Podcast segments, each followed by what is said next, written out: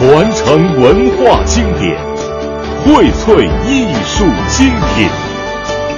中央人民广播电台《中国大舞台》，每周日十九点三十分到二十二点，中国之声精彩呈现。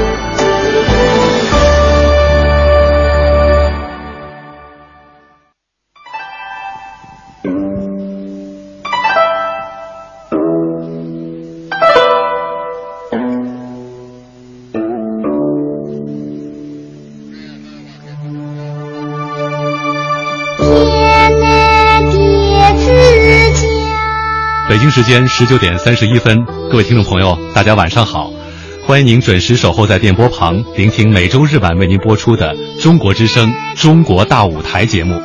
我是今天的主持人子文。在今年春晚的舞台上呢，有首歌很流行，叫《时间都去哪儿了》，歌曲的名字也因此成为了年度流行语。如果你拿这句话问浙江小百花越剧团的团长毛维涛，他或许会回答你。时间呐，都在一步步的作品当中。没错，从一九八四年到二零一四年，浙江小百花越剧团走过的这三十年，让古老的越剧艺术为当下这个时代填补了空白。所以今天晚上我们为您安排播出的是浙江小百花越剧团成立三十周年精彩集萃。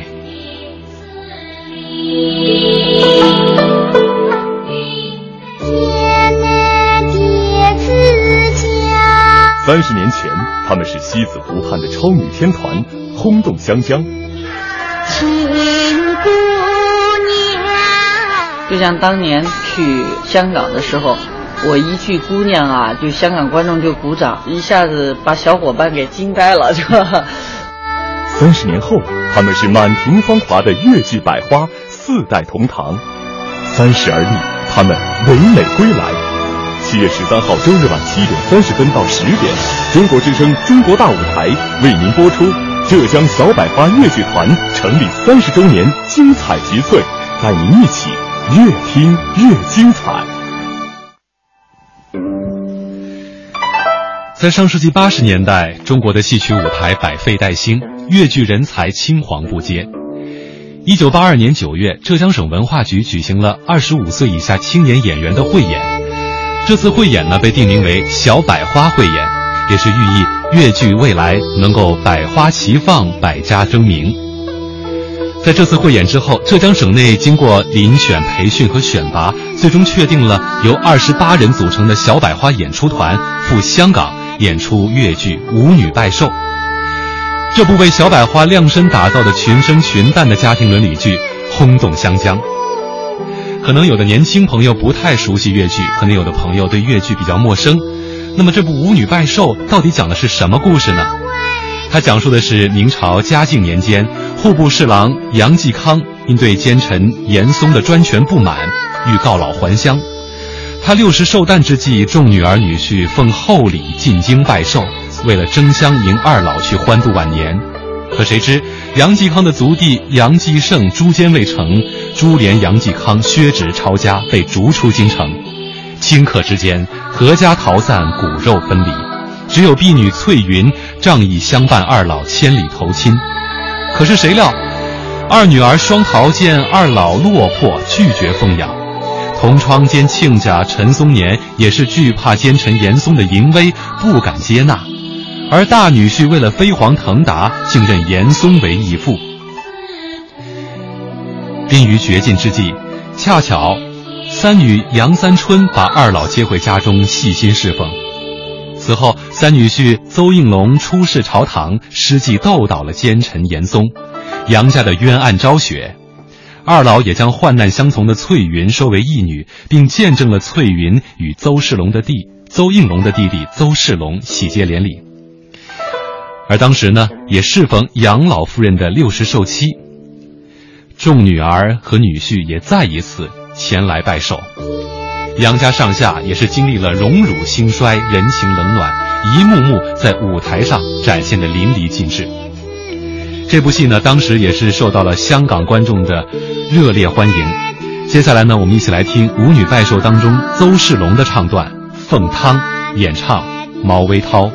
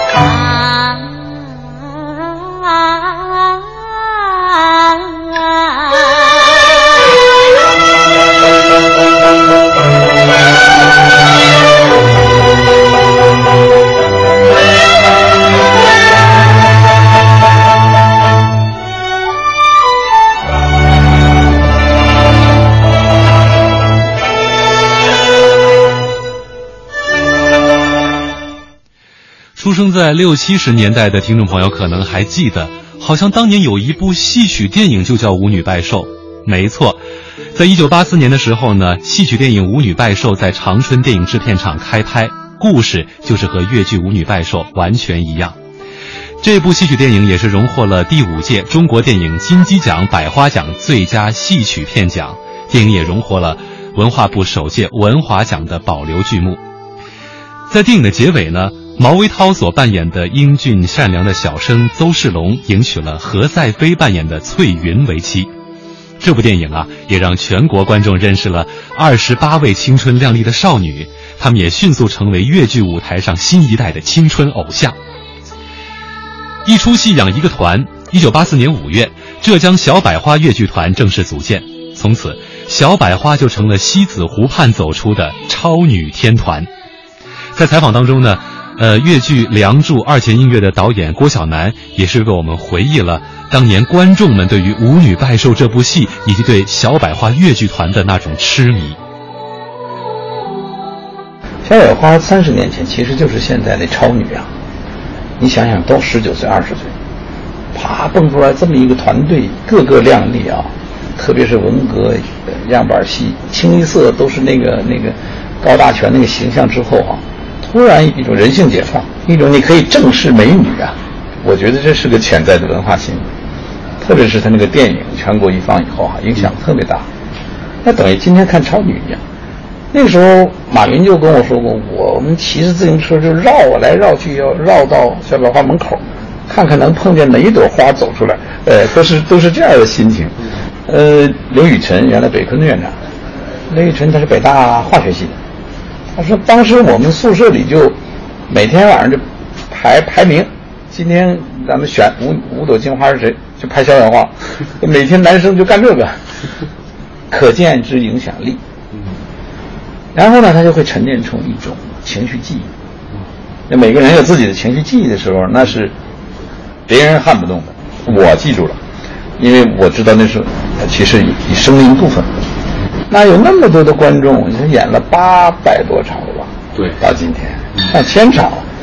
有这样的一个群众，呃，观剧群体，有这样的一个情绪记忆，有这样的一种能够跟自己的成长都联系起来的现象，你要把它拿成三十年的一个一个概念来重新包装、重新推出来，而且回来很多原声带哈。那么我听说他那个希纳利呀，特别是在杭州演出的时候，简直叫卖。卖挂票的，就坐地下都坐满了。这观众说我们挂票也看了，就没有办法了，就挤进来挤。那在嵊州演出就更是那样，回去祭祖的时候。因此，这个戏能标识了小百花三十年的诚信度。我说诚信就是艺术上，观众对他的认知啊，这这个戏是个标识。而且以这个戏成为小百花的建团大戏哈。你看，它就叫小百花，它确实是万紫千红，有那么多的角色，才真能写出行当很全，行当很全，能写出呃小生小旦的戏嘛，他能写出六七对儿的哈，六七对儿意味着十来个人了，这满台上多少人我都数不过来，啊，但是各有各的戏迷，各有各的流派，各有各的呈现，所以确实整体呈现了一个团队的。而对比三十年前观众的鼓掌呢，浙江小百花越剧团的团长毛维涛说呀，观众这一回来到国家大剧院是带着记忆在捧角儿。呃，观众都是等于我知道，呃，翠英一倒下就知道小龙哥哥要出来了，就开始鼓掌了。对，就是我们自从就是再一次，我们现在演舞女，不光是这次大剧院，就所到各地。就只要演舞女，就是那个掌声是，嗯，每每就是可能比大剧院还要厉害，就是就是非常的受欢迎，就是那个掌声里头，就是他是有点就是捧角儿嘛，就是带着记忆捧角儿，就像当年，呃，我们第一次去香港的时候，我一句姑娘啊，就香港观众就鼓掌，啊，我把我都一下子把小伙伴给惊呆了，是吧？但是，呃。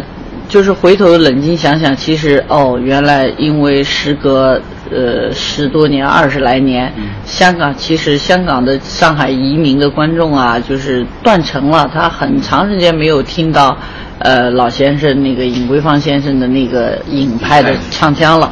突然来了一个小丫头，哎，学的挺像的。我突然意识到，他们是在古先生的掌嘛，他不是不是毛维涛是谁，他们根本不知道。所以，就像现在，他们也是带着一种记忆。那演员就是这样，就是在台上，你观众剧场越热，演员就人来疯嘛。就是啊，就是董科弟下来就说：“哇，我今天我疯了。”他说：“我是已经把吃奶的力气给使出来了。”就像毛维涛所说的，六月二十六号在国家大剧院演出《舞女拜寿》的时候，观众从头到尾掌声不断，喝彩不断，这也让台上饰演户部侍郎的。那位越剧演员董科弟激动不已，我们一起来听董科弟在《舞女拜寿》当中饰演杨继康的唱段：小夫妻双双对对跪地上。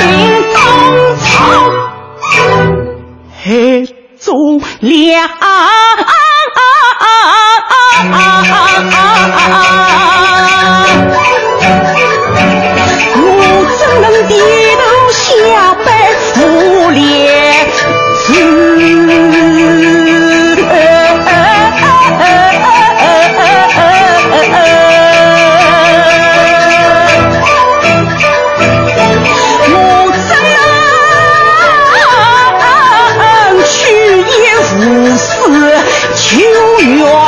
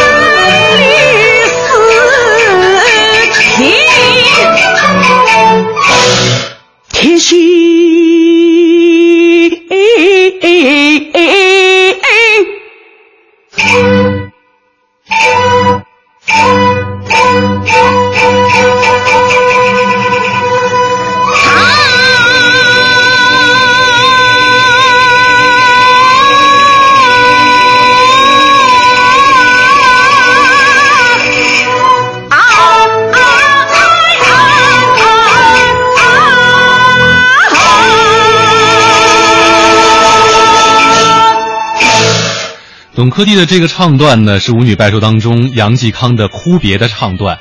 他是户部侍郎杨继康被削职逐出京城之后，千里投亲，结果二女儿拒绝奉养，大女婿认贼作父，老亲家也是不敢接纳，于是就唱出了这么一出哭别。在《舞女拜寿》这样一部堪称行当齐全的越剧剧目当中啊，你可以看到最好的龙套，但是你很难看到中间到底哪个是主角，因为每个角色的戏份都很平均。这实际上也是反映出了当时的编剧顾惜东的匠心独具。而对于演员毛维涛来说，在三十年后重返首都的舞台，观众们依旧可以跟着台上面的演员一起来哼唱那些经典的唱段。三十年以后重返首都舞台，这个中间大概是在嗯两千零几年的时候，我们的新生就是中生代，就蔡志飞他们这一波，呃，来演过一次《舞女拜寿》，然后就是呃，我们真是时隔整整三十年，嗯，对对，就一直就《舞女拜寿》没有机会再来北京，就是那年是。呃，建国大典嘛，三十五周年嘛，呃呃，八四年嘛，进京演出之后再也没有就来演过，所以那天呃，我我们全体演员原声带的都有点小激动，说是啊，三十年了，真是弹指一挥间啊，就是一下子就是三十年过去了，然后大家都是已经青春不在啊，都是到了这个知天命的年龄了，嗯。但是那天现在的化妆术也都比较好嘛，呃，观众给我们的评价就是说，哇，他们怎么一个个怎么保养的啊？就是这一点对他们舞女拜寿带给带给他们当然是记忆，集体的记忆。嗯，有些呃唱的时候，据说是剧场里会跟着我们一起唱，比方说像我的凤汤啊什么，还有董珂娣的什么女儿啊，就是那个都会跟着唱。但是最让他们惊讶的，这些人怎么不老呢？就，呃，我说大概是越剧滋养我们吧。嗯嗯，既然这么一部经典的戏有这么多经典的唱段，那我们就一起来多听几段。接下来我们将听到的是《舞女拜寿》当中翠云的唱段，《冰冻露华雪花飞》，演唱者殷慧丽。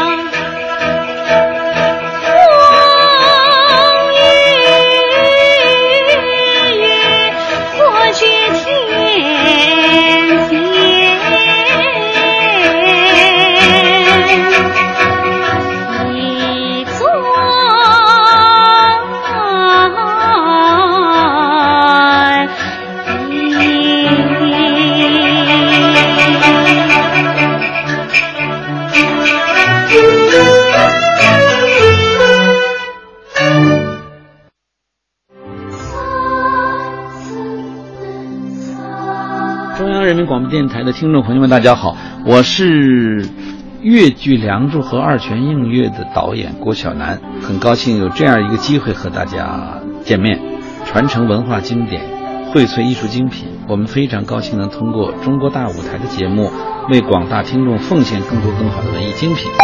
祝中国大舞台越办越好。北京时间二十点整，中国之声的听众朋友，我是北京交警孟坤玉。夏天雷暴天气多，驾车的时候，驾驶人视线受阻，应当及时打开雾灯、近光灯和示廓灯，并使用低速档位缓慢行驶。必要的时候，选择安全地点停车避雨。爱于心，见于行。中国之声公益报时。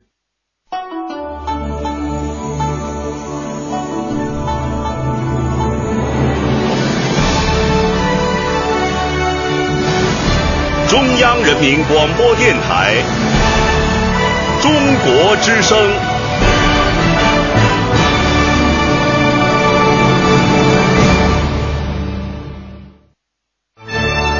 您正在收听的是中央人民广播电台《中国大舞台》。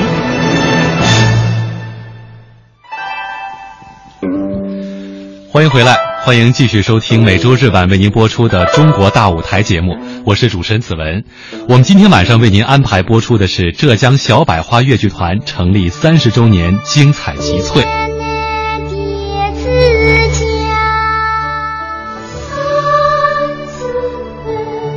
中央人民广播电台的听众朋友，大家好，我是浙江小百花越剧团的毛维涛。传承文化经典，荟萃艺术精品，我们非常高兴能通过中国大舞台节目，为广大听众奉献更多更好的文艺精品。祝中国大舞台越办越好。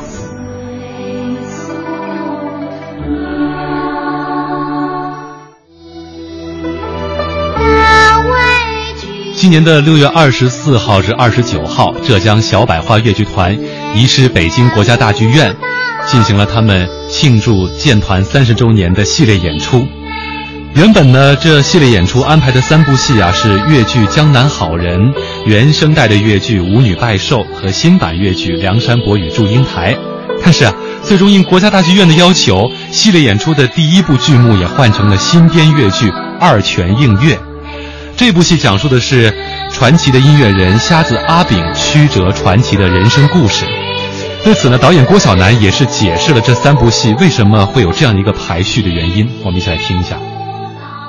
本来这次有《江南好人》的大卷提出来的，他们去了看二泉映月，嗯，他们说一定换二泉映月，他倒不说好坏，他说给我个新戏，嗯，因为这是刚创作的。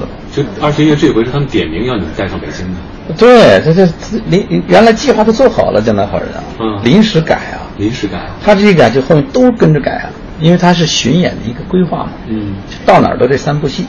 这次这三部戏的整个的排序当时是怎么一个想法？这二泉因为是因为是临时调的嘛，二十三号，五月二十三号看完才定，嗯，那这也就一个多月时间改戏，然后舞女拜寿是一定是要要拿出来回报三十年庆典，回报老观众的。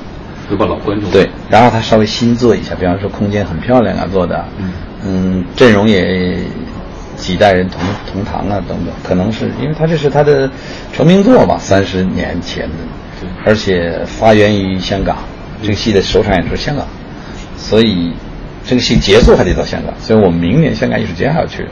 那么《梁祝》是个口碑又好、票房又好、保险度非常高，真的我都算不清几进大剧院。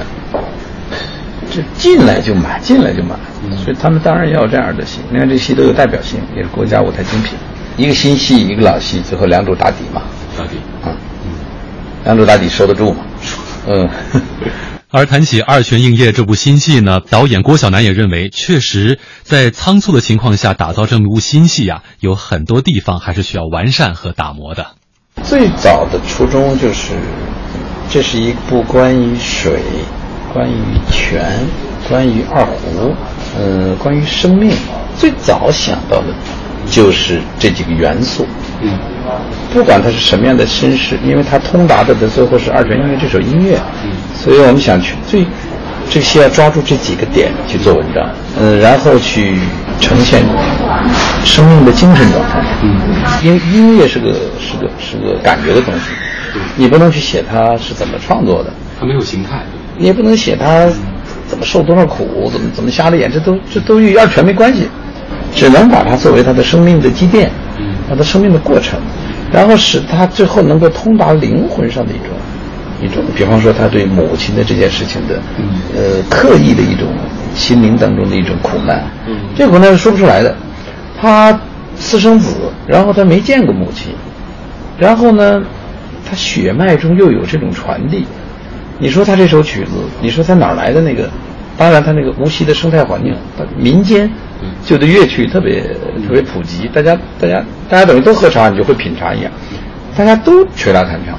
而且他又是小道士，他有这个技术，但是他从这儿为起点还不够，他一定要和这个泉，一定要和他的生命，一定要和他的母亲等等有一种有一种有一种联系。这种联系就是二泉音乐所带给你的那种，就是作为艺术家，你捕捉一个素材也好，捕捉一种感觉的时候，这个特别重要。如果没有这个朦胧的一个可以漫记开来的一个边缘性，可以漫记开来的一个一个形态，可能你这戏就不知道往哪使劲。所以，我其实，在我们前面有很多版《两种》二卷乐，我我们没想过要碰这个东西，从来没想过让盲目去演个瞎子哈。但是，既然碰到了，可能艺术家的直觉，我觉得就要取到这个高度。嗯，取取这个级可能会，呃，得这个不同的角度，得这个实吧，啊。其实就是《二泉映月》这部戏，也刚才听您说嘛，去上海之后可能还要不断的打磨和完善。嗯，因为刚刚出来一个多月，就是等于说刚出来之后，既然要打磨完善，肯定也会有批评的。对，您觉得您能接受最中肯的批评是哪一样的一种？哎，不是批评，他们有一些就是我觉得这个戏可能这有一点疙瘩呀，这有一点什么呀。就，但是也没有说这个戏因为哪儿哪儿有有有不成立的，也没有这样特别突出的意见。嗯，但是疙瘩呢，戏总是这样的，他一定他一定怎么什么时候能过去才行。呃，那天我们也综合的听听领导的意见，综合听了听，也没有就哪个问题特别集中，说这个照根本就过不去。比方说陆天佑，陆天佑就觉得他的转变从。从前边的那个形态到后边那个抗日，以及它与压饼的生命关联这么重要，可能这个坎儿再梳理梳理。但是这得想好了再梳理，因为你这牵是确实牵扯到情绪。啊，他不是，它戏就是这样一个东西，你太那样了吧，他就他就他就没有得到这样的感受了，可能就会就应该那样，应该那样就没有意思了。必须有意料之外的东西。意料之外那种跌宕，那种生命感。他得他得他得是那样才行，否则肯定不会提前打出来的这种给观众的这种感受。对。而这次呢，小百花越剧团在国家大剧院不光是演出了三部剧，他们还通过了名家的一些讲座等等，让这个展演活动更加的丰富，也是与首都观众共同见证了小百花三十年的绝代风华。有剧评家说呀，《舞女拜寿》和《二泉映月》是小百花越剧团三十年间。一头一尾，一旧一新，一传统一现代的两部戏，这两部戏也恰巧是小百花越剧团在起点上与在建团三十年这样一个创作的标志。团长毛维涛也认为呢，《二泉映月》《舞女拜寿》《梁祝》这三部戏体现的是小百花敢于挑战、勇于挑战的一种能力和气勇气，同时啊，也是展现出了越剧审美的三次时代跨越。其实选这三个戏，呃，有我们三十年的这样的创作轨迹的考量，也有市场的考量。你看《舞女拜寿》，就是代表着我们创始时期的一个一个正团之之作，就是这个奠基力作，呃，《舞女拜寿》。呃，那真是顾伯伯这一代，顾伯伯去世的时候，我我心情挺沮丧的，我就觉得一个时代结束了，就是再也没有这样的编剧能够为演员、为一个剧种去写戏了，呃，所以。嗯，像《舞女拜寿》这种群戏，尽管，但是它故事又那么简单，但是它能让观众就是一环环环相扣，让那么多群群一群演员能够展示，这个是太了不得的一个戏。那么《舞女拜寿》里展示的是小百花流派纷呈，演员就是就是呃呃各个行当齐全，青春靓丽。那到今天，尽管青春不在，但是依然毕竟还是能够让观众唤起记忆的，所以这戏是必须有的。第二个《梁祝》可以说是小百花的第二个创作二十年时期的百年越剧的时候，我们敢于挑战。把一个最最越剧经典的《梁祝》的一个版本重新来搞一个新版，这是真的是要有一点就是巨大的内心的这个这个创作的这样的一种力量的。我们敢去挑战。呃，有观众说不接受这个新版，他就为什么不像以前那样了嘛？就是为什么把好的唱腔都去掉了嘛？呃，但是我知道，《梁祝》哈就是。可以说，《梁祝》这个戏出来的时候，有点有点集体失语，就不知道怎么评价它了。因为我觉得这是符合今天的当代审美的。从人文文本的人文上，过去的老《梁祝》是一个反封建的母题，而今天我们是直扣就是人的爱、爱情，甚至更大的爱，人对人的生命的爱，那种向死而生的那种爱。这是今天人类所缺乏的，但是是人类所向往之的。那我觉得这个戏，我们在人文上重新用《诗经》，呃，死生契阔，与子成说，呃，执子之手，与子偕老，《诗经》里的这一首诗来奠定了这样的一种高度，这个情感的积淀高度。第二个就是在二度舞美上，去繁就简。哎，观众说我们复杂了，其实错了。有有个别观众认为复杂了，那我就会回他一句：就道不同不相为谋。你那审美跟不上，我们就不跟你玩了。就是，呃，其实我觉得《梁祝》真是大写意到真是不得了的一件事情。这是我觉得小百花第二个第二个十年以后，就二十年以后的一个在上海越剧，嗯，那种越剧的这样的一种美学的高度上挑战了一个诗画象征的西厢陆游之后，再一次的让它更加富有一种现代审美、写意诗画的这样的一种一种一种高度，那种写意绝对是。真的只有东方美学里头才有，所以当我们去欧洲，像去德国威斯巴顿，呃，五月国际艺术节，那是一个有有九十多年历史的一个国际舞台艺术节，华人就去过云门舞集和小百花两个团去演出过，所以我就觉得我们能被这样的艺术节选中，就说明这种戏绝对是有国际性的。那么第三个就是新创作的二泉映月，就像前面我说的，就是二泉映月，它是已经做到了什么？就是古典的传统的审美，它转向了现代当代审美的一个跨过了这个界限。呃，二泉这个戏对我们来说，媒体对我们的评价是。呃，对诗画象征唯美越剧的强势回归，也就是说，可能在《梁祝》之上，他又跨过了一步。呃，尽管这个戏当中，因为创作的时间仓促，还有很多，比方说刚才郭导谈到的人物的关系上、戏剧的矛盾冲突上，他对对，他还需要有一点磨合。那十年磨一戏嘛，我们这次匆匆忙忙四十多天的一个创作，观众也很期待我们二点零版，是吧？所以我们想通。过二点零版把这个二泉能够做得更好。嗯，那此时此刻呢，浙江小百花越剧团正在上海紧张着忙碌的，他们七月十五号到十九号将进行的上海站的团庆演出。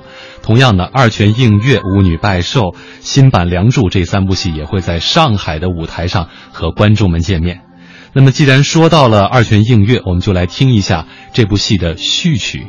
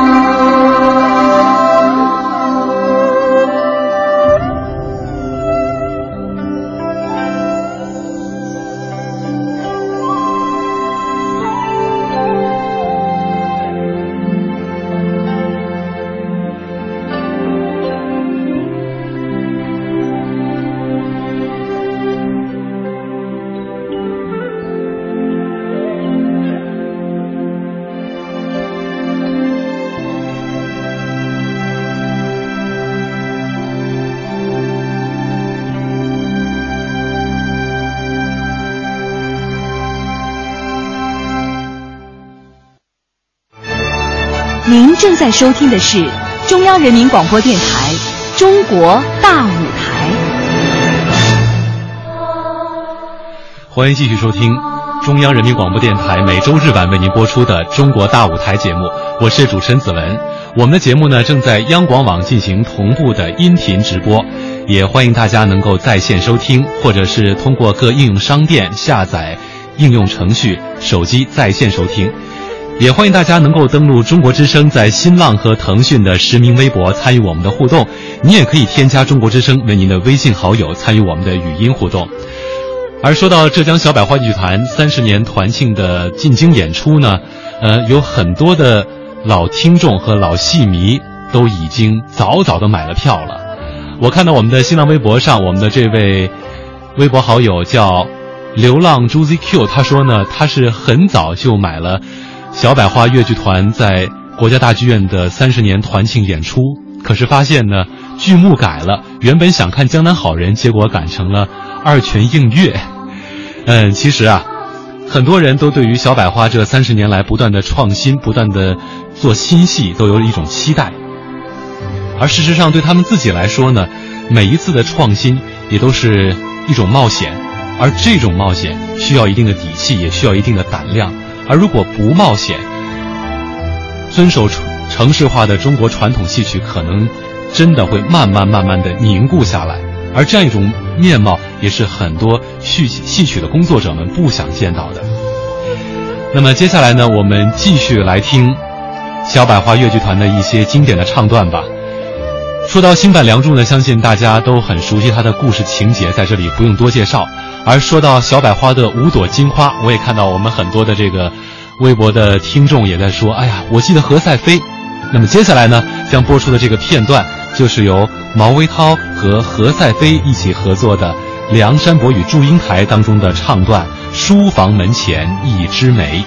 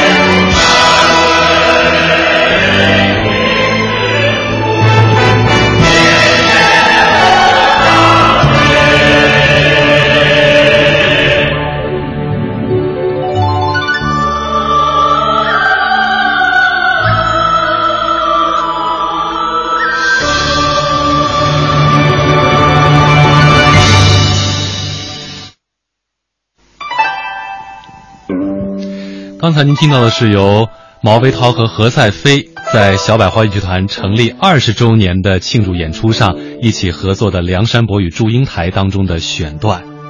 书房门前一枝梅。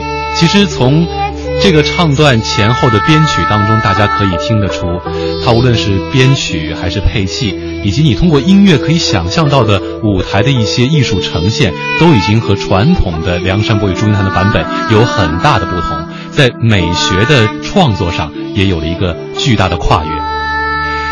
我们的中国大舞台节目正在为您直播，您可以通过央广网可以同步音频在线收听，也可以登录我们的新浪和腾讯实名微博参与我们的互动。在我们中国之声的专题的微博页面上呢，我们看到很多的听众朋友都发来了他们的感想。刚才在听二泉映月的序曲的时候，我们的微博好友 lvbo 零二零四他说这二胡拉的实在是太好听了。还有我们的微博好友千山淼淼他说最爱浙江小百花，最爱毛毛了。毛毛呢是毛维涛的昵称，也是戏迷们送给他的一个昵称。他说呀，小百花从不固步自封，能放下一切荣誉，永远在探索，永远在改变，这就是探索者，单纯热烈，永不止步。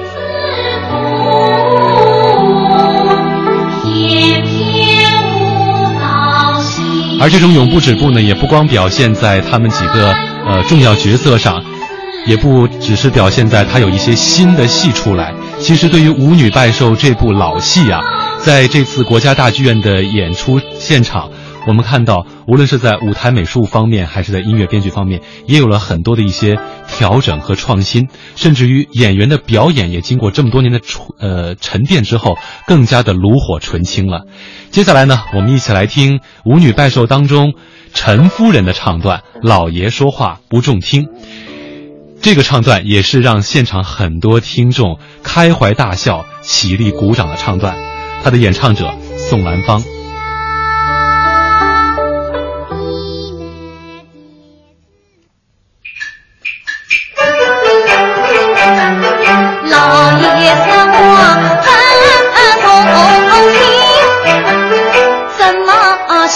亲家不讲诚？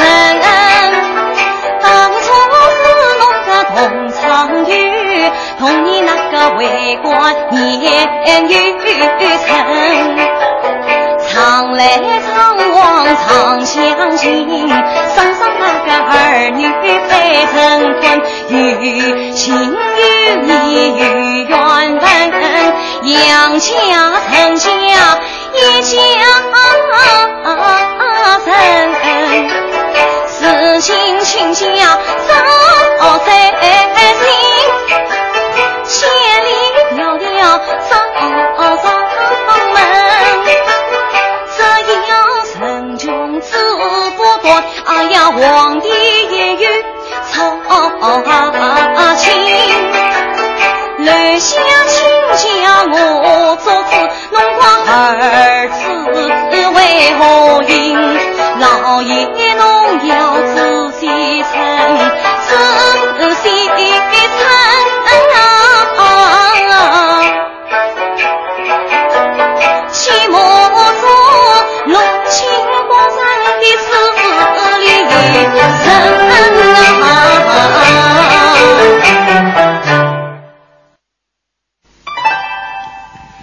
各位听众，这里是每周日晚为您播出的中央人民广播电台中国之声《中国大舞台》节目，我是今天的主持人子文。我们今晚为您安排播出的是浙江小百花越剧团成立三十周年精彩集萃，央广网正在同步进行音频的同步直播，欢迎大家能够在线收听，也欢迎大家登录中国之声的新浪和腾讯实名微博参与我们的互动。北京时间二十点三十分。天天福彩，天天福彩，各位听众朋友，大家晚上好！一张福利彩票凝聚一份爱心，也许还有一份惊喜。我们马上来连线，在北京的福利彩票开奖大厅，现场主持人即将开出本期的中国福利彩票三 D 的中奖号码，有请现场主持人。彩民朋友、听众朋友，晚上好！今天是二零一四年七月十三日。您正在收听的是中国福利彩票三 D 游戏二零一四年第一百八十六期的现场开奖节目，我是梁爽。今天是周日，让我们一起回顾这一周三 D 游戏的出奖号码。上周日第一百七十九期的中奖号码为幺三零，周一第一百八十期的中奖号码为幺九九，周二第一百八十一期的中奖号码为八零六，周三第一百八十二期的中奖号码为八零四。周四第一百八十三期的中奖号码为九八七，周五第一百八十四期的中奖号码为三九七，周六第一百八十五期的中奖号码为六三六。本周七个中奖号码中，足选三号码两个，足选六号码五个。出现次数最多的数字是九，出现了四次，没有出现的数字是二和五。好了，我们看一下昨天，也就是三 D 游戏二零一四年第一百八十五期的中奖情况。中奖号码是六三六。销售总额四千二百九十七万五千五百八十四元，中持奖金三千三百六十八万九千零二十四元，中持单选两万六千五百九十九注，组选两万一千八百一十二注。今天我们进行现场公证的是来自北京市方正公证处的公证员冯爱芳和刘山，摇奖机具已经由公证人员进行了严格的检验。让我们看一下今天的销售情况。中国福利彩票三 D 游戏二零一四年第一百八十六期的销售总额是四千三百六十二万三千七百五十二元。好了，请问公证员们可以开奖了吗？可以开始。好的，马上为您启动摇奖机。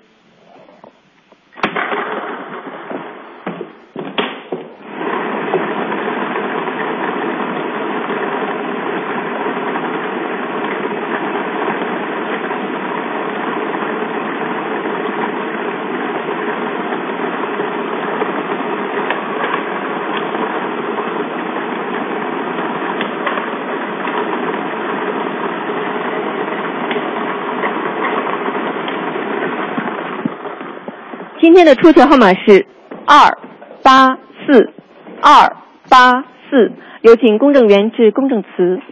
经现场监督，中国福利彩票三 D 二零一四年第一百八十六期开奖活动符合预定的程序规则，开奖机具完整，使用正常。本期开出的中奖号码为二八四，以上中奖号码真实有效。北京市方正公证处公证员冯爱芳、刘山，二零一四年七月十三日，谢谢。非常感谢现场的公证员。今天三 D 游戏的出球号码是二八四。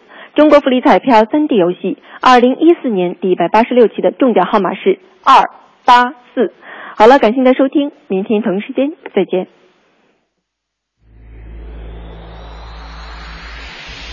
传承文化经典，荟萃艺术精品。中央人民广播电台《中国大舞台》，每周日十九点三十分到二十二点，中国之声精彩呈现。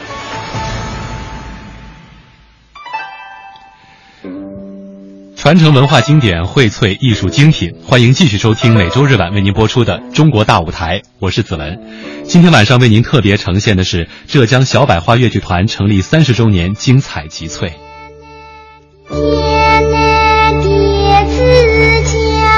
三十年前，他们是西子湖畔的超女天团，轰动湘江。亲姑娘，就像当年去香港的时候。我一句姑娘啊，就香港观众就鼓掌，一下子把小伙伴给惊呆了，是吧？三十年后，他们是满庭芳华的粤剧百花，四代同堂。三十而立，他们唯美归来。七月十三号周日晚七点三十分到十点，中国之声《中国大舞台》为您播出浙江小百花越剧团成立三十周年精彩集萃，带您一起越听越精彩。都说呀，三十而立寓意着成熟，但在浙江小百花越剧团庆祝建团三十周年系列演出当中呢，观众们见到的小百花却依旧青春靓丽，仿佛时间凝固了一般。相信很多观众都在问：时间到底去哪儿了呢？而当我拿到《舞女拜寿》这个演出的节目单的时候，我本人也是非常的好奇，为什么这样一部经典老戏的封面图不是剧照，不是以往的一些呃。改拍电影的一些剧照，而是全团的小百花演员们穿着牛仔裤、白衬衫的一张全家福。关于这张全家福呢，团长毛维涛给我讲述了他背后的故事。我们曾经想过把那个二十年时候那一张，二十年是几乎就是所有的原声带全部都回来了。那时候我们有一张就是专门拍了一张舞女拜寿的剧照，想过用这张，但是这张里头很多原声带的演员没回来。那我们就觉得再用二十年，这个就是不至于能够全面的，就是来展示小百花今天的三十年的整体风貌了。现在小百花实际上从六零、七零、八零、九零就已经有四代了。那我们这张全家福，我们号称就是四世同堂嘛，就是。那么舞女拜寿实际上是我们的。呃，奠基力作是我们的一个正团之作嘛，所以我就觉得，就说它无无所谓是不是一张剧照，它只要展示小百花从那一年开始，八四年开始到今天走过的这个漫漫长的这个三十年里，我们我们是一个什么样的整体的小百花的一种风貌。那么这张全家福恰恰正好是。展示我们全团的一个演员一个阵容的，同时呢，嗯，也是我们当时拍照的时候就是带着庆生的。我们原来准备去南方嘛，那段时间正好是油菜花盛开的时候，我们本来想去拍油菜花，没想到天公不作美，连下了几天雨，把油菜花给打没了。我们都踩点儿都踩好了，就是看好了一片特别漂亮的油菜花，油菜花象征着丰收啊，然后又是金灿灿的，像呃过生日啊啊，又很江南啊。而且那么多美女小花在里。对对，当时就是想好了。伟康乃馨是不是？不不，薰衣草，伪薰衣草，我们就想呃混充在薰衣草地里一样的，就在油菜花地里。就就一那几天就一直下雨，但是我们呃摄影师是从北京专程请过去的，就已经请好了，而且就等着等米下锅，就是要印说明书了，所以就只能就说将就着在舞台上，而且这个阵容是我亲自导演，我们我们很有意思，我们呃有拍过像人民大会堂拍照片那样，就四排，对，四代嘛，排四排，呃，然后也有这样子这个错落有致，但后来发现还是这张错落有致的比较有意思。比较有意思，为什么当时要非要穿那身衣服？哦，那个衣服是这样，就是我们是正好呃，因为江南好人专门定制了小百花的团服，呃，女的全部都是像职业女星一样一步裙，然后白衬衣，呃，藏蓝色的这个条纹的小西装，特别漂亮的。但是我们突然发现，穿的怎么像空姐了嘛？就 太职业了。然后 大家都说，那这样拍一组职业的。再拍一组，大家都穿着牛仔裤。我们当时就准备了两几个方案嘛，牛仔裤加上这个白衬衣，然后还有牛仔裤、白衬衣、小西装的。后来发现，就那个呃牛仔裤、白衬衣特别清爽，呃又又又很很很很这个青春哈，就看着，然后干净嘛，我们就觉得简单就是美，所以就选了这张，就认为最能够代表小百花的一种。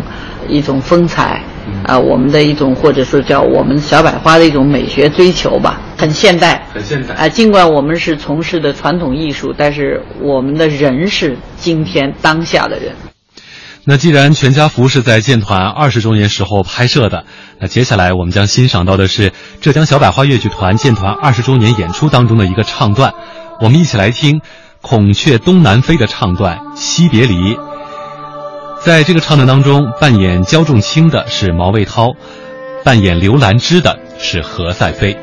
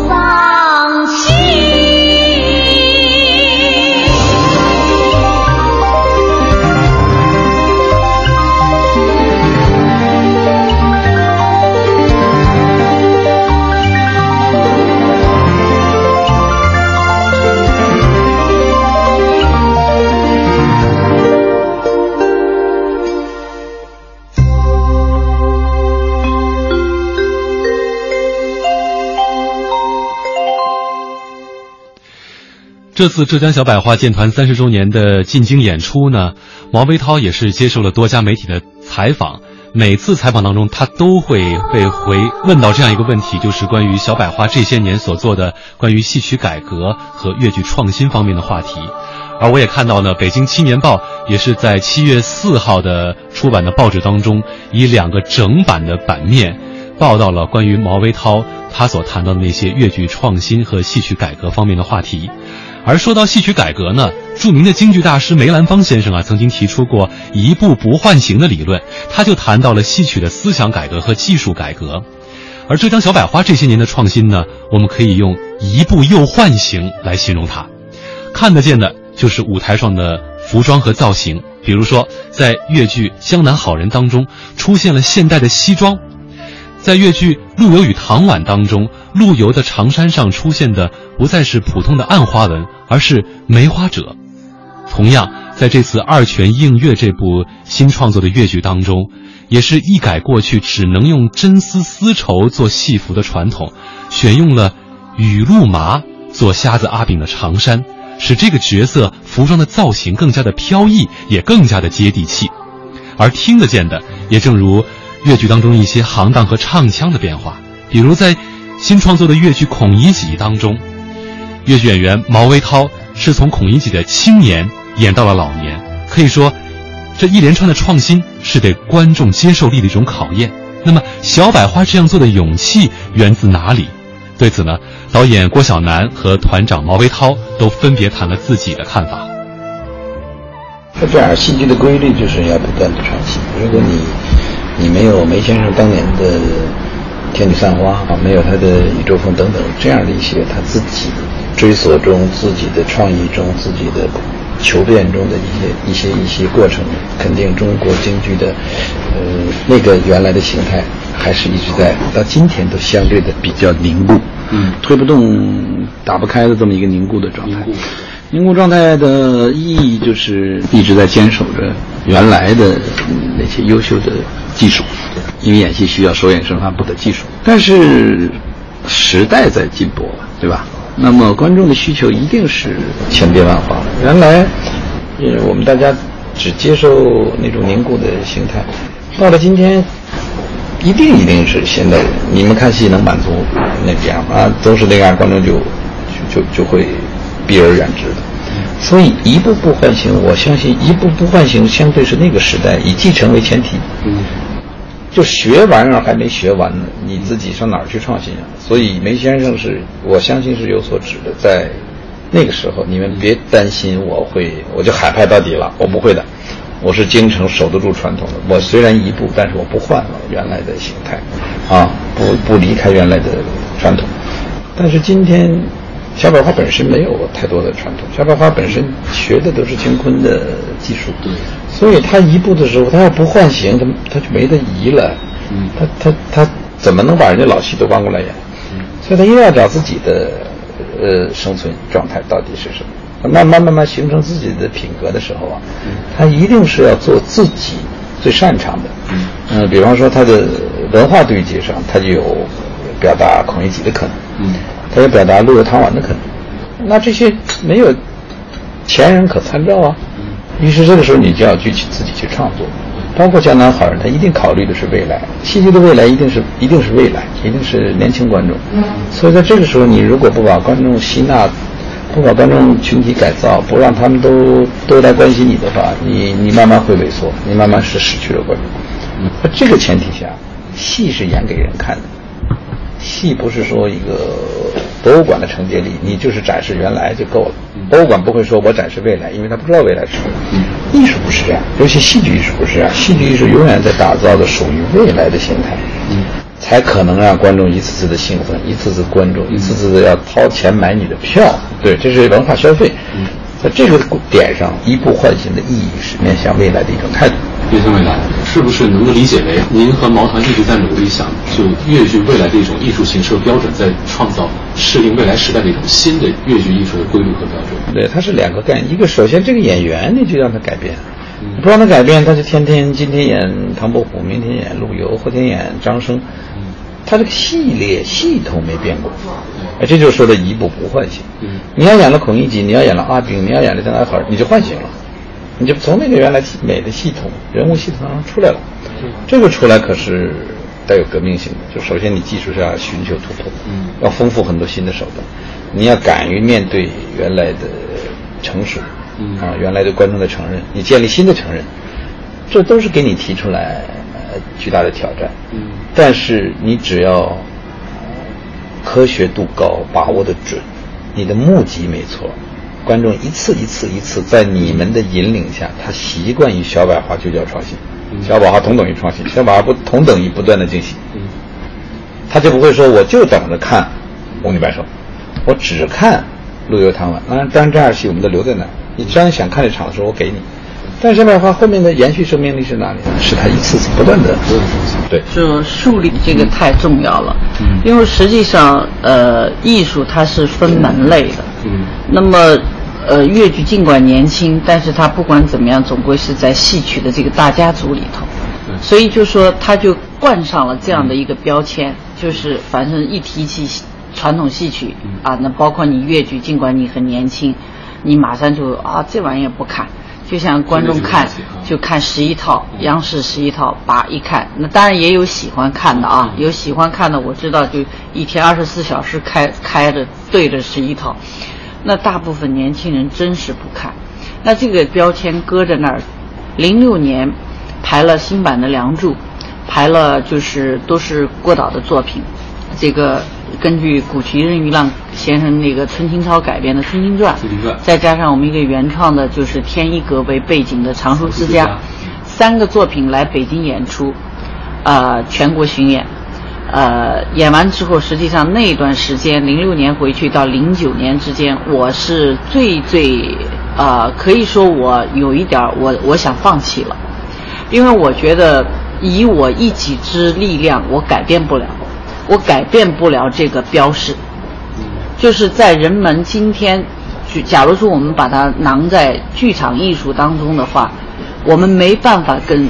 国际的世界的这个剧场艺术能够在同一个语境当中来对话，也就是说，他把你撇出剧场艺术，他好像你似乎还是停留在农耕时代、农业文明那种社戏啊，啊，这种广场艺术啊，反正民间职业剧团都很繁盛嘛，农越是农村越是喜欢嘛。就尽管我们现在说农村都市化了，但是农村里还是以这样的生活方式，就像过年了要要搭台唱戏一样，他。这张标识没办法去改变。那么城市里的剧剧院里头，他接受的是什么？比如说，呃，国外来的这个音乐剧，啊，这个其他的一些，就是比方说我们现在明星版的话剧，它突然成为了一种标识。但是明星版的话剧，坦白讲啊，跟我们那个时候看的话剧，于世之先生年代的那种北京人艺那种话剧，那不能不能同日而语哈，就是。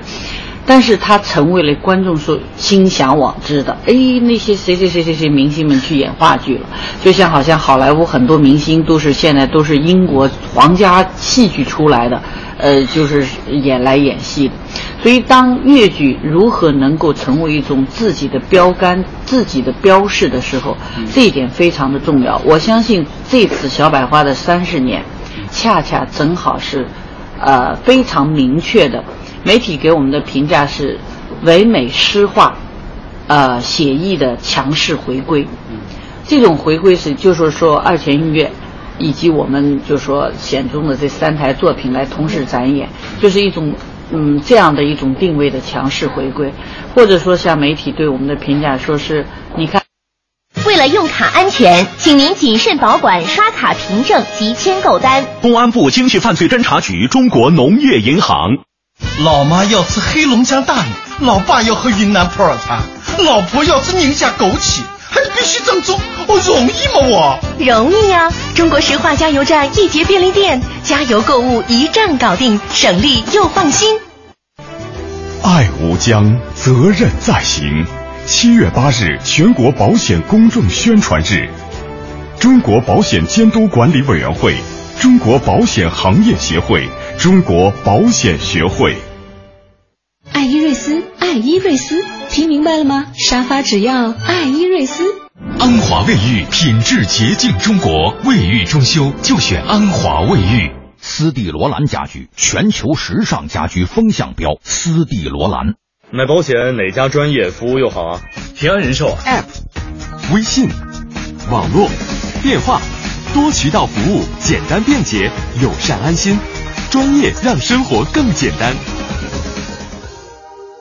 孩子是全家的宝，感冒药我选择小快克，不含金刚烷胺，不含咖啡因，保护小身体，妈妈更安心。还是草莓口味哦。君乐宝牧场奶粉，国际品质，国际价格，每罐只要一百三，只在网上和电话销售。产品订购热线：四零零六零零六六幺幺。上京东买奶粉，认准君乐宝，天天六幺八，奶粉送到家。恒洁卫浴，中国卫浴的大品牌，招商热线四零零七七七七幺三零。享受雅生活，我选好风景，雅生活引领者，好风景家居，好装修更环保，中国环保装修领跑者，叶之峰装饰。多贝斯预防和治疗糖尿病引起的视网膜病变，预防和治疗糖网，请用多贝斯利君制药。格力光伏中央空调启用光伏电源，不用电费，全球原创，国际领先。格力掌握核心科技，让天空更蓝，大地更绿。飞腾沙发，舒适超乎想象，舒适超乎想象。飞腾沙发，我是赵薇。厨房电器我选万和，热水器我更选万和。联邦三十年，中国好家具，联邦家私，中国家具领导品牌。他们是妈妈的生命，是全家的希望，是中国的未来，一切为了孩子。三元只做好奶粉，三元为健康中国乳业而努力。郑和下西洋，中国航海记。京杭大运河，中国漕运记；洋河老字号，中国白酒记。买保险哪家专业服务又好啊？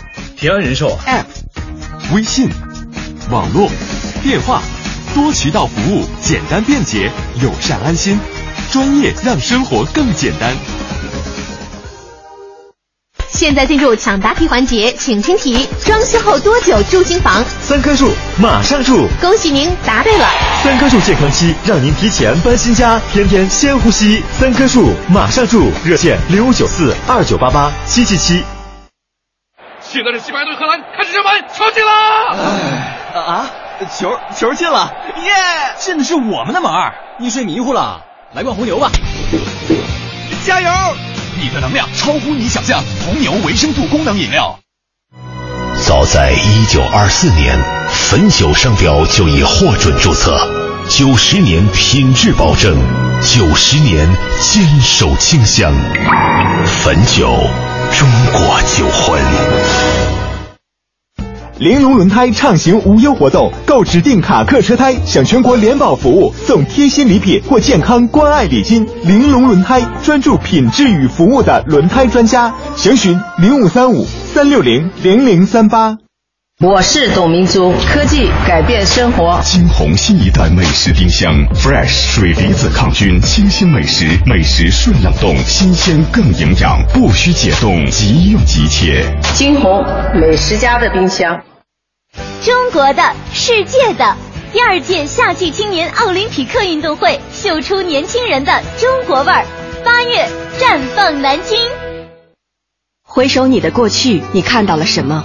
那个曾经有梦想的你还在吗？一边忙着工作，一边忙着消费，这样的生活你真的甘心吗？人生短暂，财富积累就不该漫长。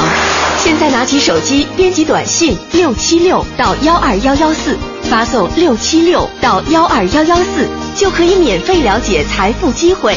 发送短信六七六到幺二幺幺四，投资贵金属，让梦想不再等待。投资风险需谨慎。夜精于勤，荒于嬉。为实现奋斗目标，我需要充足的能量。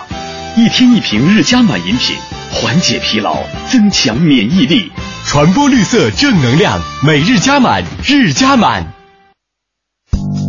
老王，最近晚上怎么没来打牌啊？哦，前几天朋友推荐我开了个白银账户，在炒白银呢。炒白银就是电视上、广播里经常讲的白银投资吗？嗯，刚试了下，感觉还挺不错的。最主要是啊，二十二个小时交易，晚上也可以操作，当天买当天就能卖，一晚上可以操作很多次。我去玩一玩啊，比打牌还有意思。怎么玩啊？简单，你发个短信八八二到幺二幺幺四就能免费咨询。呃，发送啥来着？嗯，就是发送三个数字八八二到幺二幺幺四就可以了。好，我现在就发送八八二到幺二幺幺四。今天晚上我也玩玩。请尽快编辑八八二发送到幺二幺幺四，免费领取赢天下投资资讯。一条短信为您寻找八小时以外的机会，投资风险需谨慎。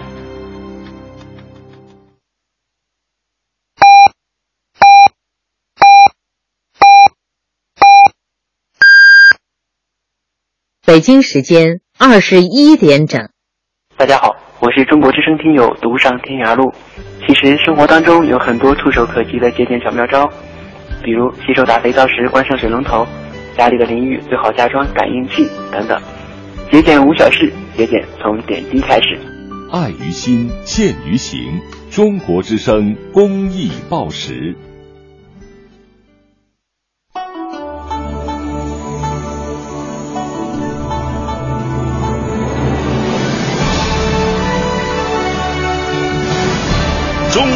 民广播电台中国之声。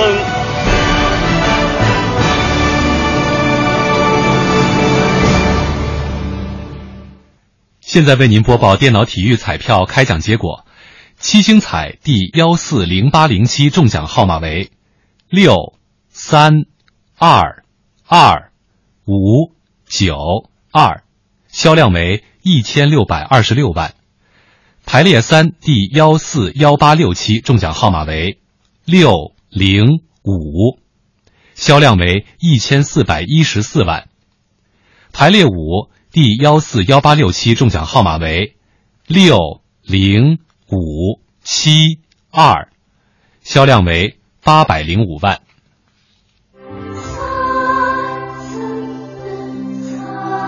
中央人民广播电台的听众朋友们，大家好，我是越剧《梁祝》和二泉映月的导演郭晓楠，很高兴有这样一个机会和大家见面，传承文化经典。荟萃艺术精品，我们非常高兴能通过中国大舞台的节目，为广大听众奉献更多更好的文艺精品。祝中国大舞台越办越好！欢迎回来，传承文化经典，荟萃艺术精品。欢迎继续收听每周日晚为您播出的中国大舞台，我是子文。今天晚上为您特别呈现的是浙江小百花越剧团成立三十周年精彩集萃。二零一三年，越剧《西厢记》在杭州封箱。此后呢，毛维涛啊，在越剧创新的道路上步子也是迈得越来越大了。他慢慢的从戏曲的演行当转变为戏剧的演人物，从《藏书之家》到《孔乙己》，到这次小百花三十周年的庆祝演出，上面演出的这个二泉映月，可以说毛维涛都开始在舞台上不断的塑造新的人物。有人觉得他的每一次创新如同在悬崖边跳舞。但是毛维涛自己说呢，他说只有放下过去，才能重新出发。而事实上呢，这次在国家大剧院举行的小百花越剧团成成立三十周年的庆祝系列演出啊，也是吸引到很多首都的年轻观众走进剧院看越剧。我记得在某天演出谢幕的时候呢，我身后一个小伙子就问身边的人说：“哎，为啥这个越剧团当中没有男演员呢？”呃，在采访当中呢，我将这个青年观众的疑惑和感受提问给了小百花的越剧团团长毛维涛，他给了一个比较权威的答案，大家可以来听一下。一般不了解越剧的都会这样子。其实，呃，越剧它跟京剧一样，它也有过一个男班的历史。嗯，就最早的创始的时候，因为当年就是呃是女女子不得上舞台的嘛，对，所以都是一般都是男演员。小歌班。哎，小歌班的时期，就是零六年东王春，实际上首批的师傅们全都是男班师傅，嗯所以第一批的像那个马簪花呀，就是再可能再早一点的批女女女女班的，都是男班师傅教的。呃，所以《舞台姐妹》里就有就是呃去就是谢晋导演导的那个《舞台姐妹》的电影里，就是那那批去上海闯世界的、闯上海大世界的这批呃女演员都是男班师傅教的。后来就因为到了上海被接收了，就是这个女班的女子越剧，然后加上技术上就是男班的呃就是男女合演的声腔，一直就没有很好的解决。就观众不接受啊、呃，就是不太喜欢听这个男女生转调的这个这个这个这个声腔，嗯、呃，加上就是说女子越剧，呃，就像那个北京人艺的濮存昕，就是看完我们的一系列的作品以后，就说他有一次参加我们一个座谈会，他发言特别有意思，他说，大概唯有这个越剧这个剧种。是可以把男欢女爱，就是才子佳人爱情故事演到极致的。那么就是，也就是说，男欢女爱的才子佳人的戏，女子扮起来那一定比男人不知道要漂亮多少。就我们心目当中的古代的那种才子，就是应该是这样，是温润如玉啊。嗯，而说到小百花越剧团，他们这些年在越剧的改革和创新当中的尝试和努力呢，也是得到了很多听众的认可。在我们中国之声的新浪官方微博上呢，我们也看到我们的听众临江望竹有这样一段点评，他说：“变则通，通则不痛。越剧要做前进中的艺术。”不要提前躺入棺材当遗产，所以应该勇敢地尝试创新，在艺术和市场当中寻求一个最佳的平衡点，在主流观众的意志和主创团队的意志之间寻找一个最佳的平衡点。也祝你们能够越走越好。是的，我们也是希望小百花剧团在这个前进的路上，能够给大家上演越来越多、越来越好看的戏曲新作品。那么接下来呢，我们就来听一下新版《梁祝》当中的唱段《楼台会·十相思》，演唱者毛微涛、陈小红。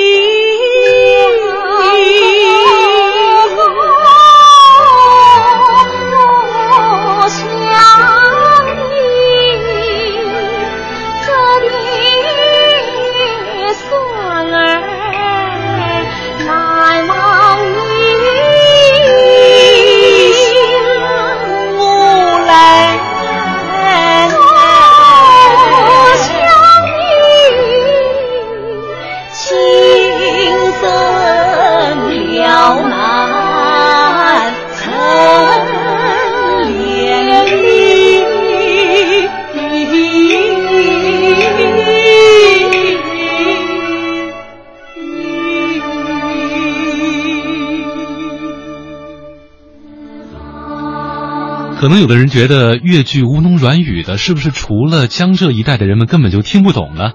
在我们的微信和微博的平台上，有好多听众啊，都表示他们曾经，呃，都听过越剧，看过小百花的戏，还有好多并不是江浙的观众。比如我们这位微博好友彭媛媛丽，她说，过去只在电视上看过一小段《江南好人》，可就因为这一小段，忽然觉得，哎，特别想看现场。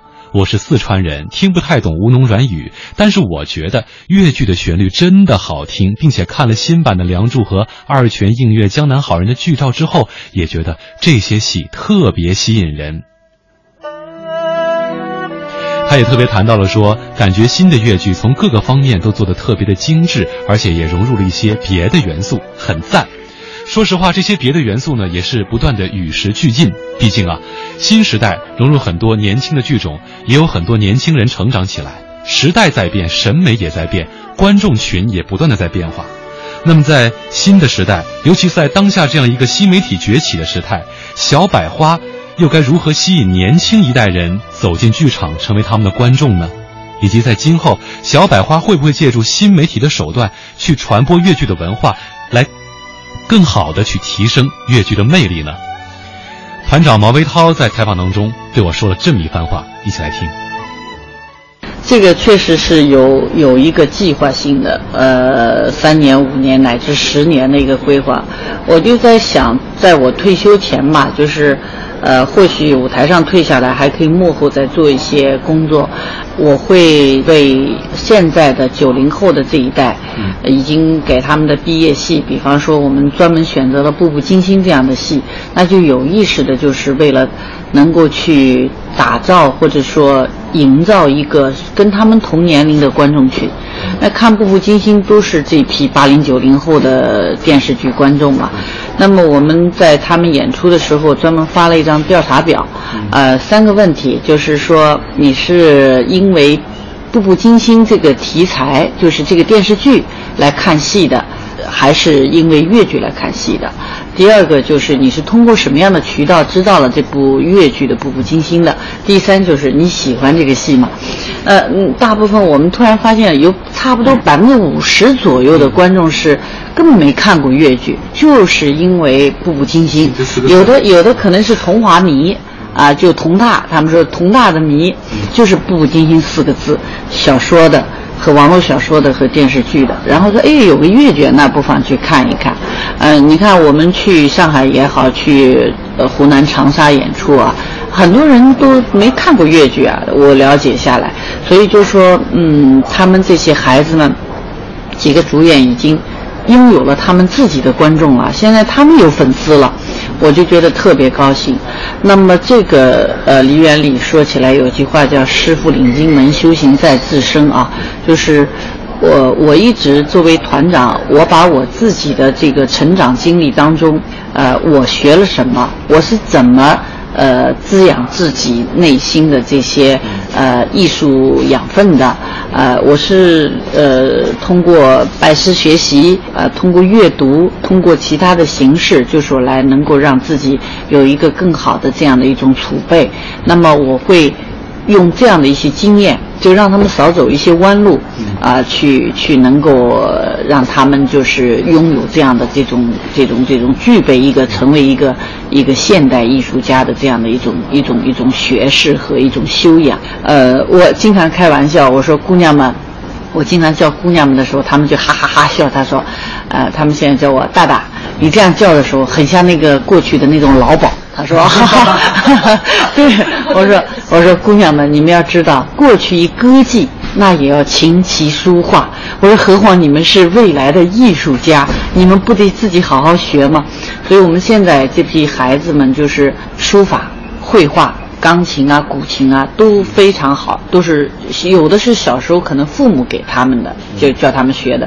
后来有的是后天到艺校，我们在这个就是小百花班里。”包括现在在剧团里头，呃，他们还学学外文，呃，当然主要学英语啊，就是有的还稀奇古怪的学西班牙语什么的，就是，就我觉得这些孩子们他们看书，呃，包括现代人嘛，就是在网络上的那种那种积极的微博呀，呃，微信啊，就是我我觉得很现代，我希望他们现代。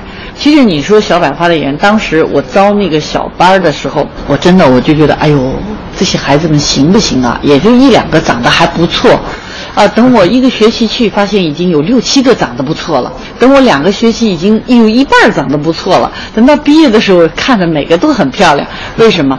相由心生啊，人就是你内心储备了什么样的一种气场，它就流露出来的东西自然就漂亮。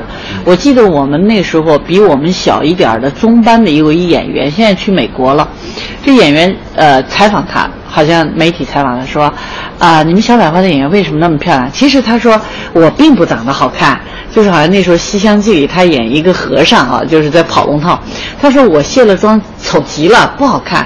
但是因为我在这个群体里，你们就觉得很漂亮，就是这个就是小百花演员。我觉得演员首先要自信，啊，有一种自信溢出来的一种美，就是这个是我觉得我我作为团长我要去培养他们的。第二就是呃，我觉得今天其实他们真是赶上了一个好时代。我们是经过戏曲的一个非常艰难的一个就是边缘化的过程的。这个边缘化的过程当中坚守下来，这是真的是要有点有点担当，有点内心要有点底气的。嗯。呃，而且就是真是有点，就是说，呃，真的就是自己喜欢，就是喜欢到有点一根筋那种感觉。而他们今天赶上我，为什么说赶上一个好时代？今天你看，过去最早的时候叫唱电台。很多老师像金彩凤老师，就是没上过舞台，首先先到电台去唱电台，唱电台唱出来。那以前电台简直就是老百姓除了看电影、看舞台之外的一种娱乐样式嘛。那有一段时间电台谁还听啊？但是今天汽车一族开始让广播电台重新回归到人们的视野和人们的这个这个生活当中来了，这就是一种变化。再一个就是今天的这个互联网时代、自媒体时代，我们其实自己不花一分钱，我们都可以做把宣传做得非常好。那我就觉得，我们下一步小百花有自己的官方的公众平台，我们每天自己有什么消息就发，发了之后，新浪、腾讯一转发，就全国人民都知道，甚至世界上的华人都知道。所以我就觉得，远在美国的这些我们的原生代的姐妹和老师们，哇，毛毛你们最近不得了啊，怎么怎么的？我说你们怎么知道？我们有微博呀，就好一下子就全都知道了。所以我觉得自媒体时代其实给我们带来了一个新的一个推广演员，或者说让演员们有更大的一个渠道，让观众去、听众们去熟悉他。所以为什么这次安排嗯电台？呃，有几次采访，呃，我实在去不了，就郭导去，呃，我就欣然接受。我觉得这个通过空中的这样的传播太重要了。就像毛维涛所说的，通过空中的传播非常的重要哈。也确实，如果您在这个新浪微博上搜索“浙江小百花越剧团”的话，能够找到他们的实名官方微博，在微信当中也有他们的官方公众账号。而在这个微信和微博的公众账号当中，也是不断的更新着小百花最新的动向，语言也是非常的活泼，也是非常的网络化和接地气。嗯，呃，就随便看一条吧。目前置顶的这一条哈，这个小百花越剧团的这个微博说啊，那标题太美，我不敢看了。北青报今天两大整版报道小百花，主页军队高大上的标题，佩服的五体投地，甘拜下风。各位您感受一下，粉丝你知道吗？也可以看得出啊，小百花这些年来为什么总是能够百花飘香，小花辈出？因为它始终与观众在一起，与时代一起前进。也就像刚才访谈当中毛维涛说到的，唱戏是个全方位的事儿，讲究的是有骨有皮，只有做到了腹有诗书，才能气自华。嗯，接下来呢，我们一起来听一听小百花越剧团在十年前创排的新作。藏书之家当中范荣的唱段，一跪求书泪双流，来感受一下他们这些年走过的不平凡的道路。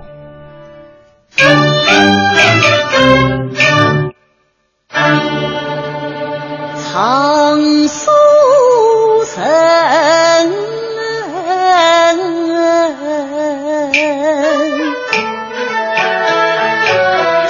一跪求书。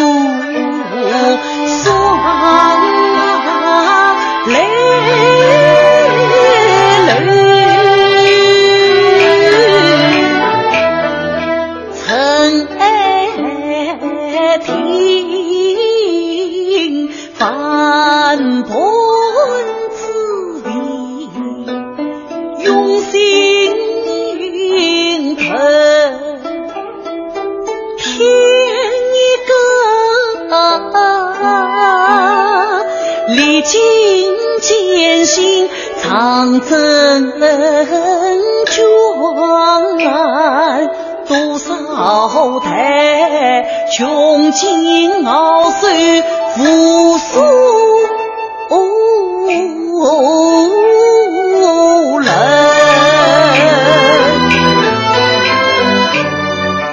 百年来父子传承，切莫。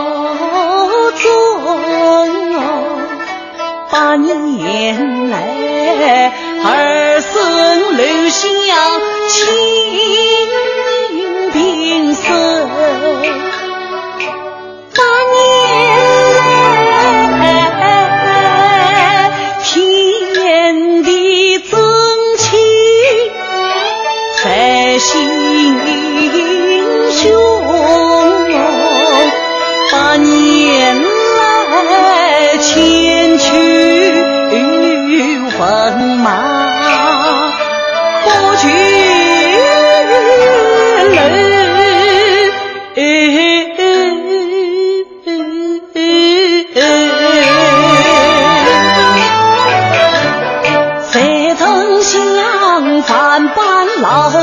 上不着今朝里，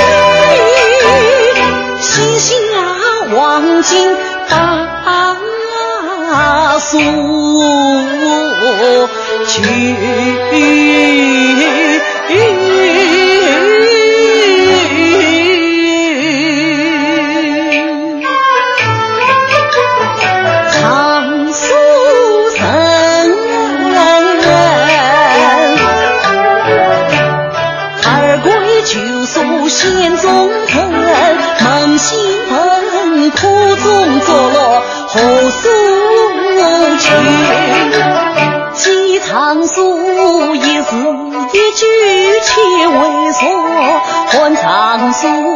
一张一但为句，古藏书一册一卷原为玉，有藏书一节一叠接一册，西藏书想一想，叹为宝；入藏书，一楼一个青楼。光天同地，千古一，如何下黄金？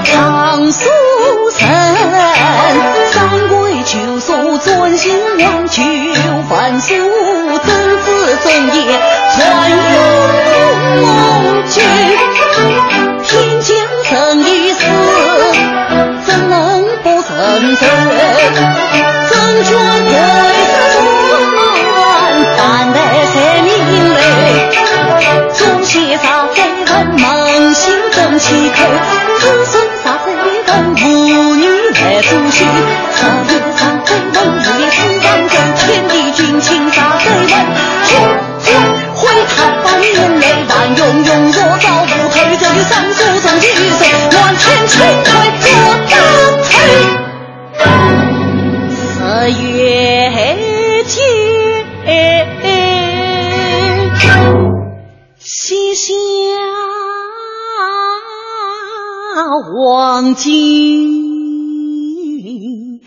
把锁去。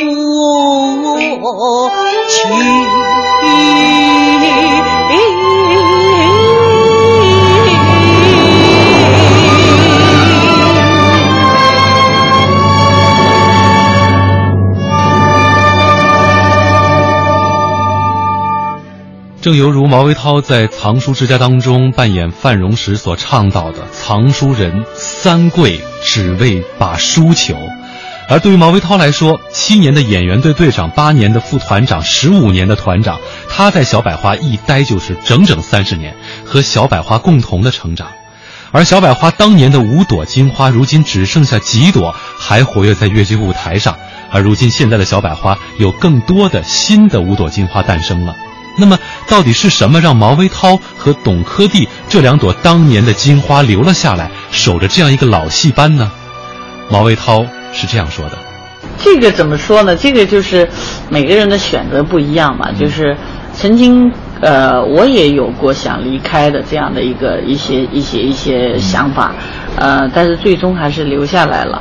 呃，那我相信我跟老董一定是。”老董，我我我给他封为就是当当今越剧舞台上就是，呃老生 number one，就是最棒的了，就是，呃然后作为他来说，他可能觉得自己在舞台上能够挥洒自己，呃作为一个老生能做到这样得天独厚一条金嗓子，然后又能够气宇轩昂，就是那个胯搁在那儿。他就是唱老生的，就就就没有人在能够能很难逾越，这个真的是很难逾越。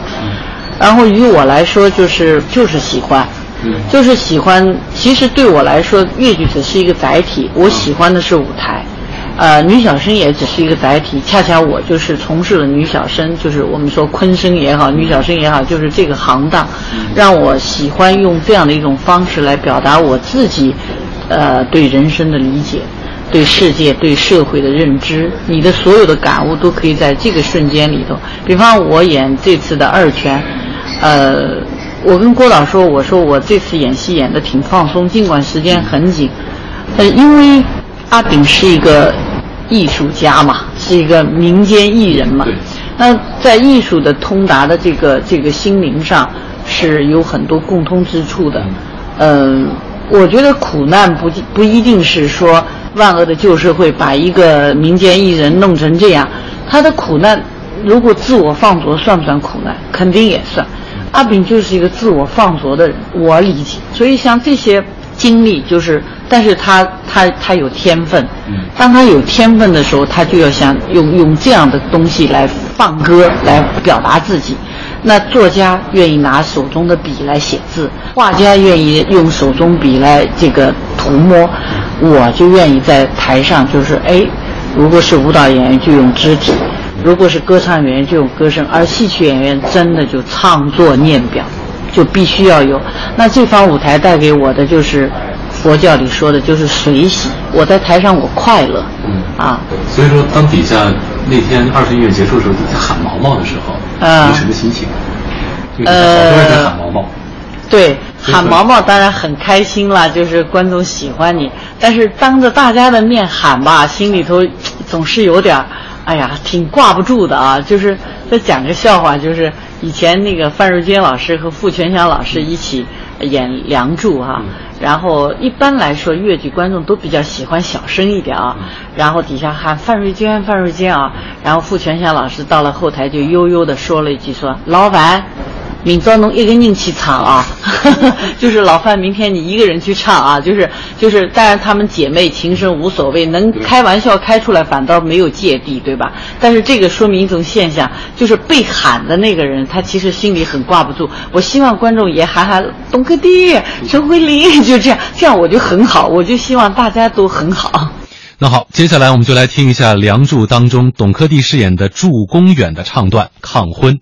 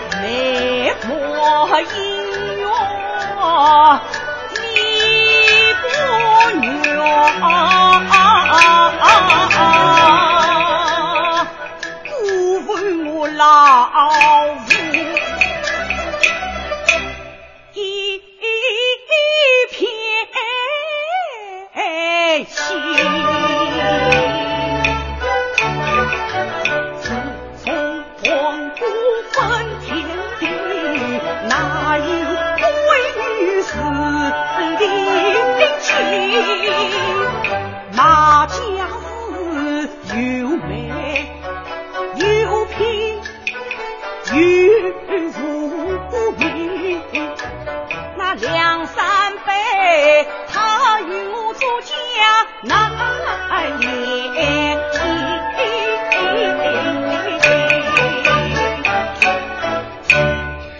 里是每周日晚为您播出的《中国之声·中国大舞台》节目，我是主持人子文。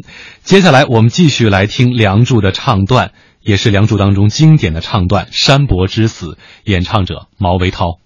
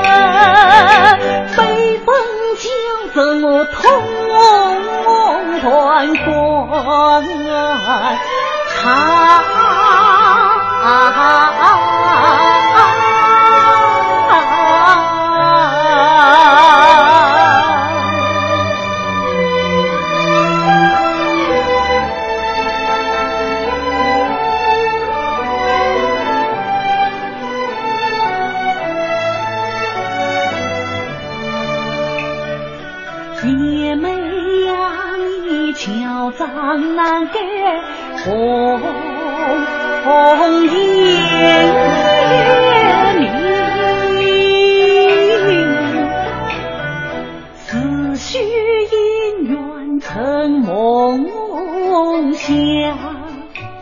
你真心放的难诉在，夫人的心啊，将那收尾的菜肴，这次把，这次把。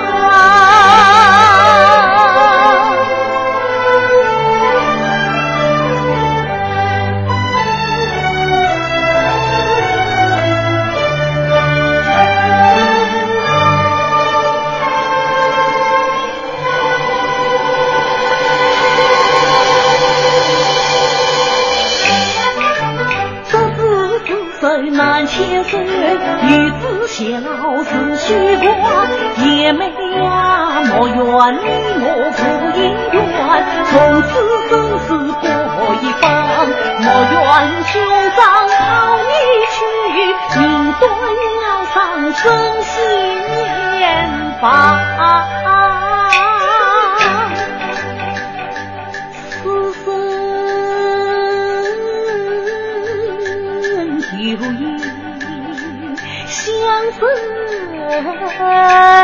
你。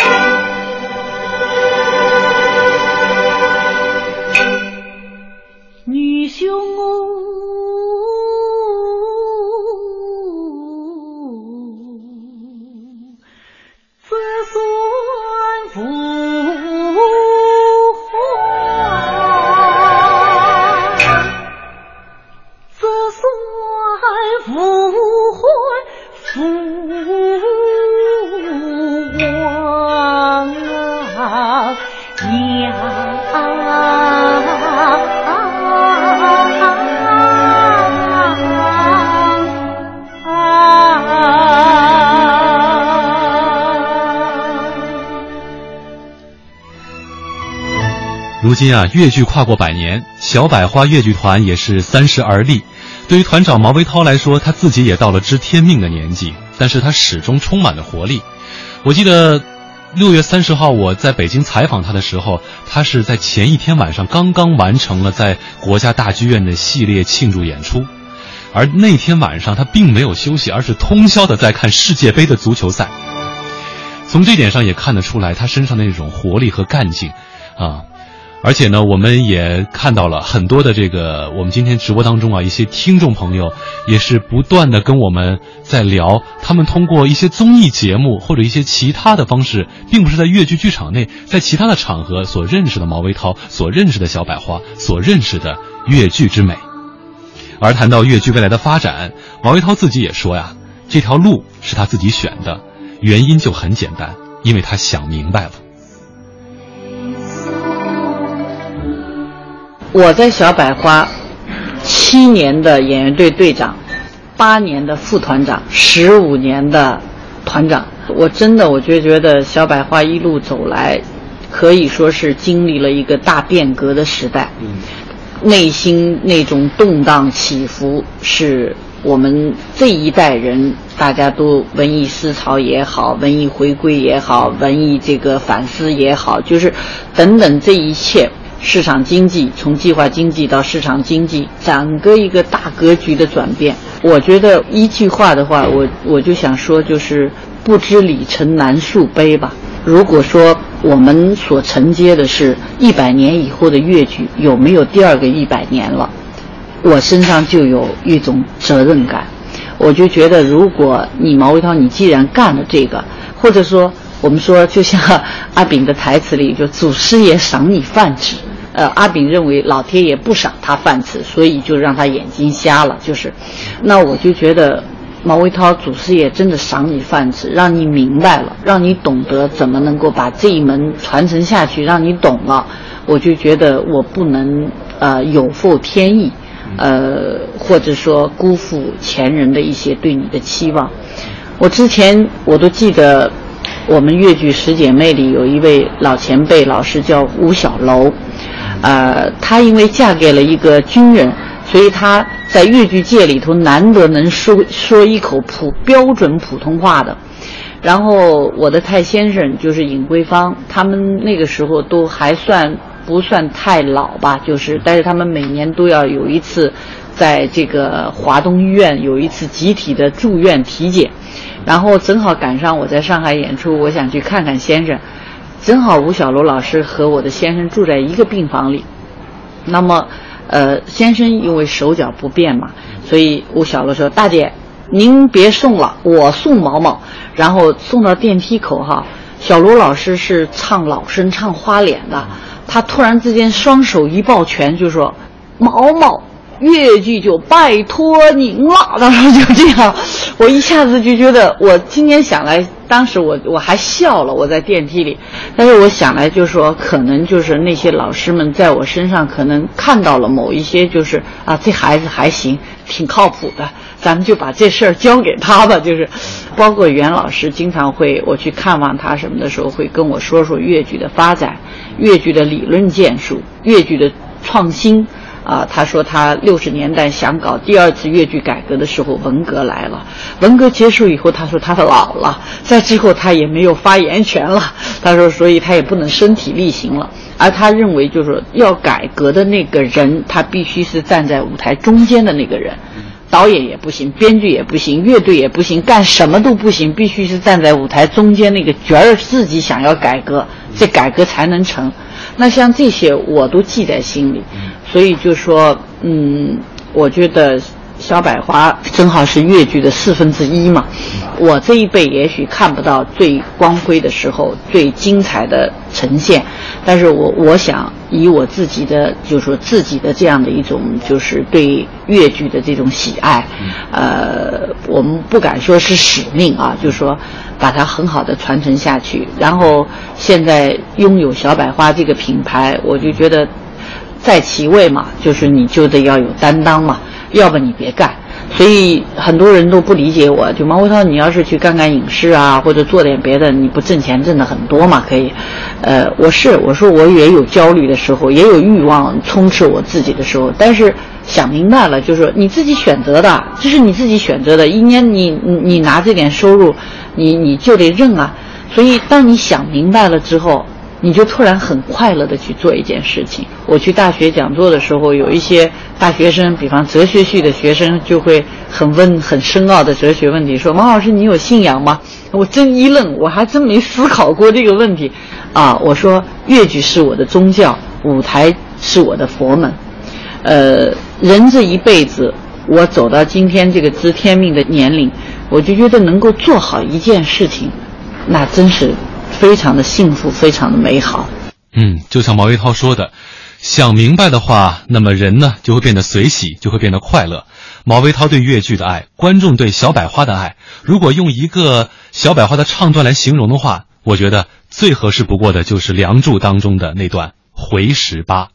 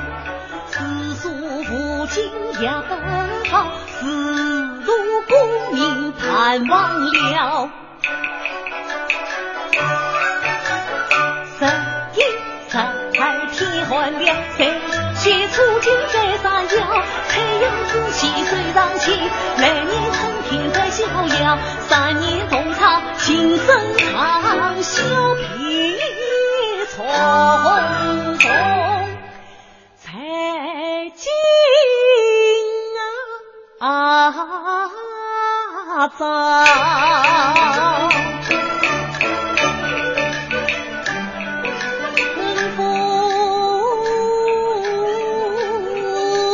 得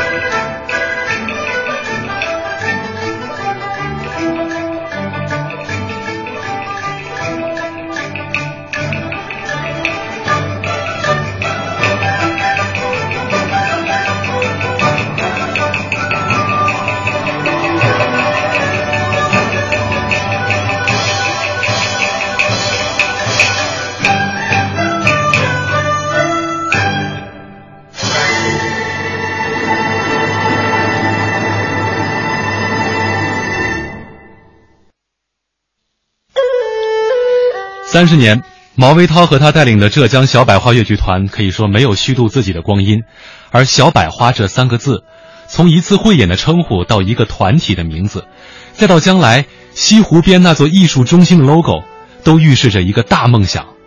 而这朵唯美芬芳的小百花，也注定会越唱越精彩。北京时间二十一点五十二分。亲爱的听众朋友，今天的中国大舞台节目就要和您说再见了，也感谢在我们中国之声实名微博上和微信平台上和我们互动的各位听众和网友们。主持人子文代表我们的编辑导播刘宇飞、刘宏伟，感谢各位的收听与参与，也感谢浙江小百花越剧团提供的越剧唱段。中国之声正在直播。也欢迎您稍后继续收听由我的同事方亮和尹奇为您主持的《中国之声央广夜新闻》。关于本期节目的更多音视频内容，请登录央广网和央广手机台。听众朋友们，下个周日的晚上，《中国之声》中国大舞台，我们再会。